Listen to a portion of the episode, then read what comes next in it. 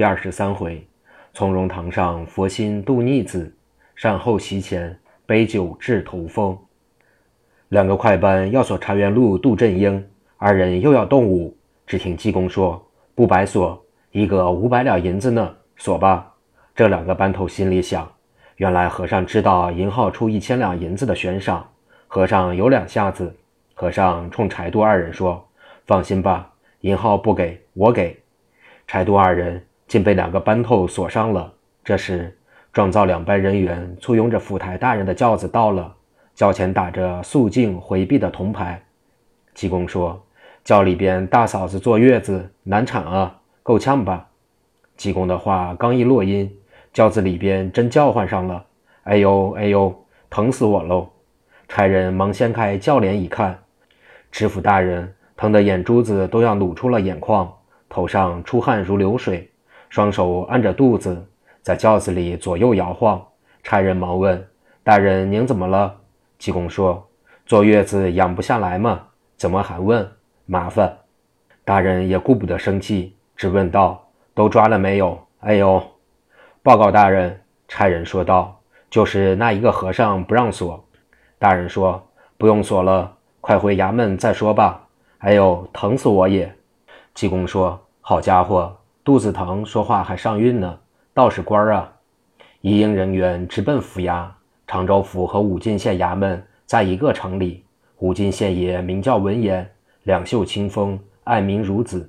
今天听到街上百姓哄嚷，说是抢银号的重案犯被擒。县太爷心里话，可能又要出冤案了。县太爷为什么这么说呢？因为银号抢案发生后，县衙也去银号淹了现场。县衙里马步总督头在现场地上拾得一物，拿起来一看。是府台大人的少衙内董安郎的玉佩，上有“安郎”二字，可能是董安郎在抢银号时行动紧张，系玉佩的丝线断了，掉在银号的库中。县里都头小霸王马辉是铁面天王郑雄的徒弟，县太爷闻言是马辉的表兄。闻言几次请表弟出任都头，暂跟他几年，以后遇到可靠的都头，再放表弟回家。马辉无奈。这才跟着上任来的。马辉晚间和表兄吃茶时，取出玉佩，说了经过。二人商量，仍由马辉保管玉佩。今天县爷要亲自来府衙旁听，因此与表弟马辉都骑马往府衙而来。一干人众都到了府衙堂下。大人董文从下轿至二堂进内宅，也没断了出虚功，挺大的声憋不住。一个四品黄堂。实在是出丑，然而这一出虚功，肚子好受，马上就不疼了。济公用手捂着鼻子说：“大人可真有两下子，是个放屁的好手，就是太臭了。”说的衙役们一个个偷着乐。董文边往后走边想：“好你和尚，等我升堂再叫你知道我的厉害，打不折你的腿，算你长得结实。”功夫不大，只听堂鼓响如爆豆，三班呐喊唐威。这位董知府乌纱蓝袍，从屏风后大摇大摆走上了堂座。会试的差人禀道：“武进县也到了。”董文略一寻思，即吩咐：“有请。”适才马辉将两匹马交与了府门外的门侄。二人刚走进来，就听济公自言自语地说：“咱不认识，就看热闹吧。”马辉明白这是给我打招呼呢，也就装不认识了。他暗暗对县台说道。表兄，今天有看头，这和尚就是济公活佛。这位县爷常听表弟谈论济公，今天见面也就冲着和尚微一点头，表示敬意。荣府大人一请，闻言带领马辉步入堂上，向府台躬身说道：“卑职特来见识见识府尊的高才，以补晚生的不足。不必客气，年轻人应该见多识广。”董知府又吩咐给县爷看座。闻言谢座后，在知府的右下侧坐了。董文将惊堂木一拍：“戴和尚！”衙役们一声吆喝：“戴和尚！”济公踢拉踏拉地站在大堂中间。知府董文问道：“你叫什么法号？哪座庙的僧人？”济公说：“我是姑子安的，叫狗不理。你不知道我，我可知道你的厉害。姑子安怎能容下你？”大人说：“你一定是个不守清规的花和尚。”济公说：“你不知道，姑子还俗嫁人了，把庙给我了。你适才在市场上用什么妖术邪法打了童公子，还不从实招来？”大人说。济公半侧着身说：“怨不得你想叫我尝尝你的厉害。看这样，我的腿折不了了，你的腿也得折。我说你能放屁一点也不假。外边那些瞧热闹的老百姓都能证明，我老人家连手指头也没动。你怎么说我打人了？糊涂虫打官司没赢儿，这官司可不能打。”说着还就要走，让他这一阵连损带骂，董知府早气得须发皆炸。他一拍惊堂木，这样无法无天的凶僧岂能容得？给我拉下去夹起来！当啷啷，三根夹棍甩在堂上，不过两个造班衙役，一把抓住济公，喝道：“躺下！”济公说：“地下冰凉的，铺个褥子吧。”“什么铺褥子？”衙役瞪眼说道：“躺下吧，你！”把和尚按倒在地上，要上夹棍。和尚可着嗓子喊：“可了不得了，腿折了！”就在这时，知府一名内当差的叫董三儿，这小子满头大汗，气喘吁吁地跑上堂来说道：“大大大人，先退退堂吧。少爷在前街从马身上掉下来了，马一惊撂蹶子，把少爷腿踢折了。”董文一听，吓出一身冷汗，忙吩咐先把人犯看押在班房，退堂。济公说：“瞧瞧，折了吧？快找人接上吧。”这是怎么说的？虽然大家都以为和尚有些来历，可是此时谁也顾不得理他。董安郎的腿折了，文知县倒不好意思走，表面上也张张罗罗地催促着接医生、安排床铺。衙役们就在二堂里把少爷放在床上，新搭起的床铺又铺了毡子、褥子。董安郎疼得哭叫不止。这时，济公在堂下自言自语。我老人家什么病都会治，就是没人用，也难怪董大人不用，没人给搭桥引荐也白着急。县台一听明白了，急忙见了董文。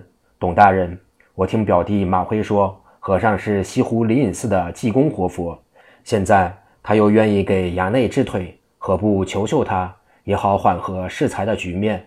董文急得直出汗，因为时间不大，已经走了两名正骨的先生。全都说没法接，骨头碎了。现在一听和尚是济公，当时一惊一喜，喜的是和尚准能治得好儿子的腿；惊的是自己帮着同事举做了几次亏心事，瞒不了这位活佛，他岂能容我？但事已至此，怕也无用。遂说好，全仗兄台指引，我们同去请他。知府知县出了二堂，正听济公喃喃说道。看破浮生过半，半天受永无边；半中岁月苦悠闲，半里乾坤舒展。半城半乡房舍，半山半水田园。衣服半俗又半仙，腰转半风半简。心田半巧半拙，气儿半朴半闲。终日半劳半神仙，性情半现半演。一半能知天地，一半让过人间。半思后代半眼前。半想阎罗怎见，半少却让滋味，半多反厌愁烦。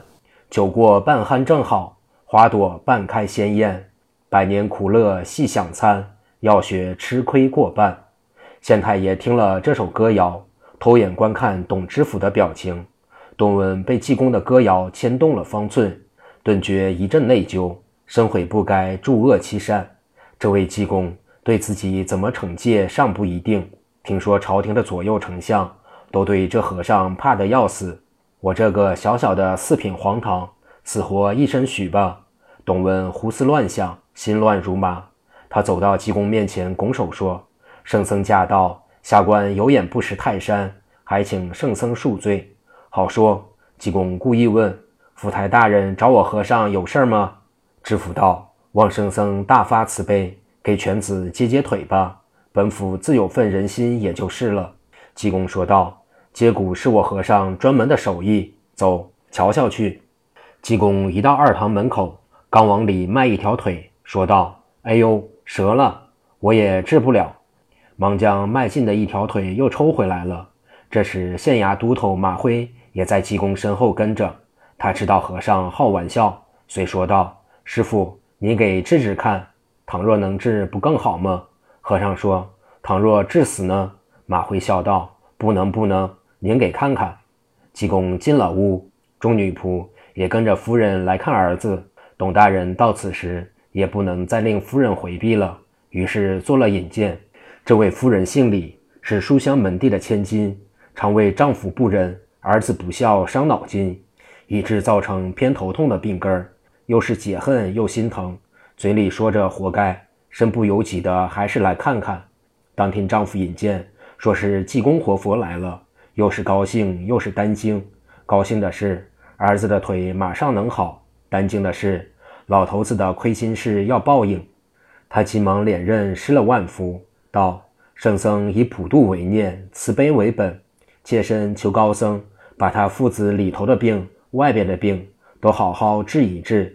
小女子情愿念佛长素，以报神明。”说罢又施下礼去，背过身拭去眼泪。济公禅师说道。李夫人，不要担心，董大人的病只有一个。如果不怕节度使官品压人，今后会当个好官呢。你们儿子身犯国法，你们两口子谁也不知，就是我和尚老爷知道，故此才来的。我如不来，卖馄饨的姑娘是个刚强的女孩子，今天也必会自杀了。你儿子腿折，也是应有的报应。说话之间，济公从衣内取出一块药，让少爷服了。济公说：“事到临头，怕也无用。董安郎要想腿好的复旧如初，就把你们几个人抢银号的事讲清楚，共分赃多少银子，一字交代不清，就要落个一世瘸子。你不要辜负了你母亲的期望，她为你为你父，每天都在夜深人静时焚香祷告。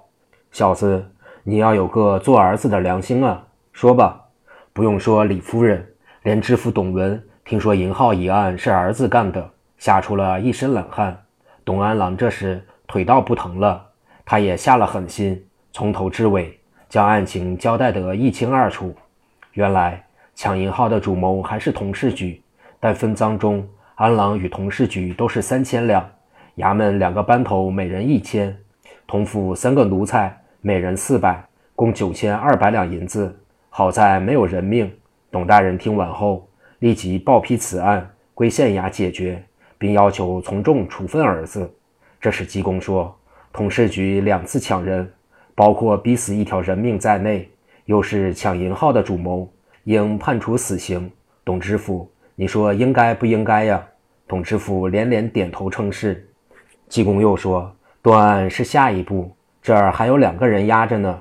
董大人，这俩锁子锁着呢，那二人。是京都秦丞相的上差，看你怎么对付。董文忙问差人：“那二位还锁着吗？”衙役说：“按规矩办事，进衙门就给他二人下锁子，但他们不让下。他们说多待一会儿，钱还多呢。”董文急忙亲到班房，命人先下了锁子，这才抱拳道歉。济公在旁打圆场说：“大人，就把童公子给您的一千两银子给他二位遮遮羞吧。”董文忙叫家人称一千银子交给柴杜二人，然后大人准备酒席款待济公与柴元禄、杜振英。县台文言大人作为陪客。济公说：“县衙的都头和其他都头不同，快请来一同饮酒。我和尚还有话说呢。”董大人派人把马辉请来。大人笑道：“圣僧若不提起，本府忘却了。今天没有外人，你就挨你表兄坐下一起吃。”我们没有尊卑，不要拘束。马辉先谢过大人，又转身冲济公说：“谢过师傅。”济公笑道：“你师傅铁面天王郑雄是我老人家的徒弟，你还叫我师傅，对吗？”马辉又忙施礼，谢了师爷爷。济公哈哈大笑。在吃酒过程中，济公说：“府衙两名班头压起来了，今后有什么事情，马辉就得两头跑着，多辛苦吧。”说着话，济公往屏风后一指：“府台大人，谁在那笑我呢？”大人刚要问，丫鬟转过来给大人请安，说：“夫人要给圣僧斟酒呢。”应当应当。大人说：“还不快来！”夫人满面笑容地走过来，给济公禅师满满斟了一杯，又给文献台斟酒。闻言，忙站起身说：“嫂夫人不要折寿下官。”济公说话痛快，每人一杯，今儿个没大没小，这是府台大人说过的。酒斟完了，济公抢着又满了一杯，递与夫人。夫人不会吃酒，我和尚知道，但今天这一杯必须得吃。大人家有贤妻，男人不做横事，今后莫忘了夫人的深情厚谊。我们大家都干了这一杯。大家干了一杯酒。济公说：“夫人，我和尚这杯酒。”可专治偏头疼呢。夫人出屏风时头还疼呢，这时果然不疼了，急忙对济公万福。圣僧一杯酒，我头好得这么快，想必酒里放了仙丹妙药了。和尚笑道：“神仙一把抓呀！”饭罢撤去残席，济公对柴度二人说：“等邹福生祖孙收拾妥了，你二人给雇车，保着他们爷孙回临安，叫他们一家团聚。”我要先行一步，赶紧去找白骨老妖要魂去。咱们临安府见吧。大家送济公出了府衙，和尚先回到临安城报花寺，在月台上倒头便睡。这时秦丞相来了，要知后事，下回分解。